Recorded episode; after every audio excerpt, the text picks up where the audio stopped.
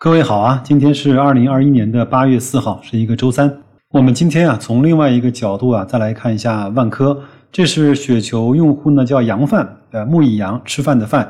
他呢写了一篇文章，题目呢叫《香喷喷的万科债与臭烘烘的万科股：天堂与地狱并存》。这篇文章啊不长，也很好理解，但是呢，给我们提供了一个。不同的视角来去看待万科这家公司，那我正好呢借这篇文章作为一个蓝本，也把我的观点呢在这篇节目中一并跟大家讲清楚，好吧？作者说啊，万科这家公司啊有两面性，也很烧脑。一方面呢是企业的信用等级很高，发行的债券啊利率非常低，显示呢这些买债券的债主呢对企业发展的前景稳定的判断。一方面呢是股价跌跌不休。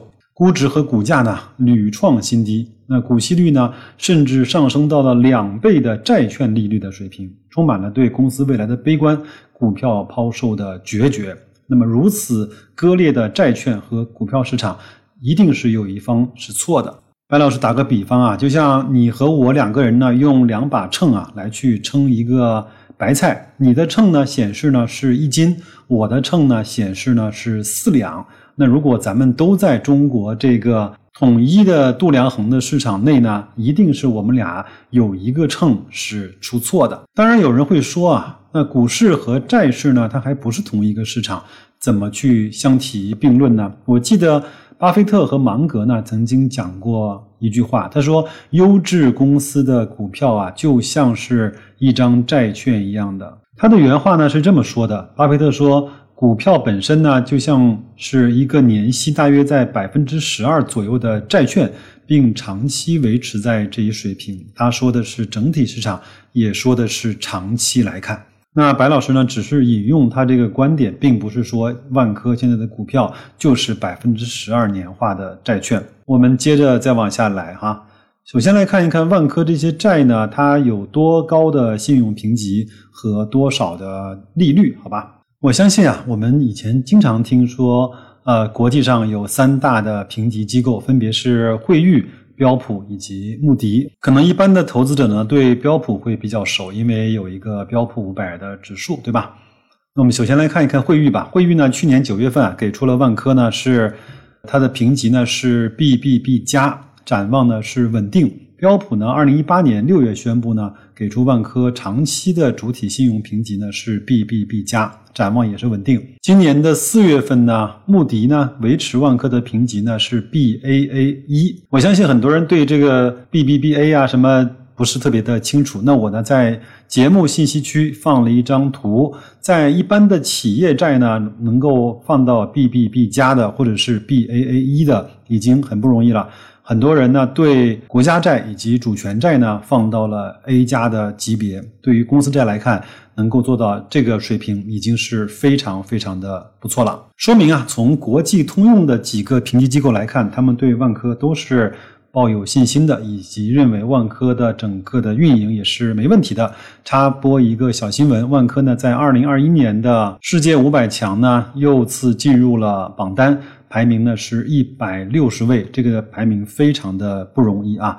那美的呢是排名大概三百多位，海尔和格力呢都是排在四百多位。那说明万科在整个的销售规模以及评价来说是不错的。那如果同比来看呢，万科呢也是国内的地产公司啊中获得较高的信用评级的一家公司。万科发行的美元债呢，利率最低是百分之三点一五。足可比肩中海，那基本上是国内地产行业中利率最低了。当然，国内呢相对评级呢会比较松啊，全部都是三 A 的最高的评级。那近期发行的利率债券呢，票面的利率询价呢在百分之两点八到百分之三点八。估计呢，最后发出来也就是三个点出头。那我呢也是把这条新闻啊摘出来给大家我看一下。七月二十八号呢，万科呢拟发行三十个亿的专项的公司债，在和投资者询完价之后呢，最终发行了二十三个亿。那简称的二一万科零六债啊，代码是幺四九五六八，它的票面利率呢是百分之三点四九。呃，别小看这个三点四九啊，你想想看，你作为一个个人的买房用户，你拿到的公积金利率有没有这个低？那你要知道，在百亿级别的资金上面，那百分之三点四几和那些小的地产公司动辄就是七八九甚至是上十的利息负担来看，万科真的是非常的幸福的。首先呢，就是降低了大量的财务支出。有更好的抗风险的能力，在同行即使是水深火热的时候，也可以闲庭信步。如果各位有兴趣的话，你可以去看一下某大地产啊，他们的债券给出了多高的利息。好，这是一个方面，就是债市对万科还是非常的看好的，或者说至少是稳健的吧。但是股市呢，跌跌不休的股价和有吸引力的股息率，看看作者是怎么说的。万科的股价呢，从最高的三十三四块钱，一直到今天的二十块出头。我相信，凡是投资了万科的朋友，都在这个时间段承受着比较大的煎熬啊。因为地产行业呢是有着比较独特的结算制度，那么至少还能够保证未来两年万科的利润水平呢，在一个比较确定的规模。多数的机构预测呢是四百五十个亿到四百八十个亿。而今年上半年，万科累计实现了销售金额呢是三千五百四十四个亿，同比增长是百分之十。那全年呢也应该马马虎虎吧。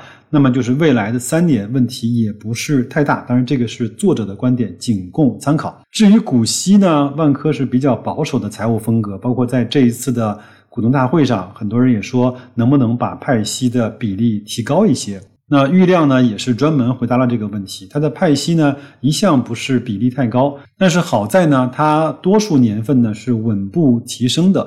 而借助现在这个跌跌不休的股价，股息率呢已经颇为可观。去年每一股呢是派一点二五块人民币，今年呢派到一点三三元，应该是有一定的可能。按照一点三块的话，那么。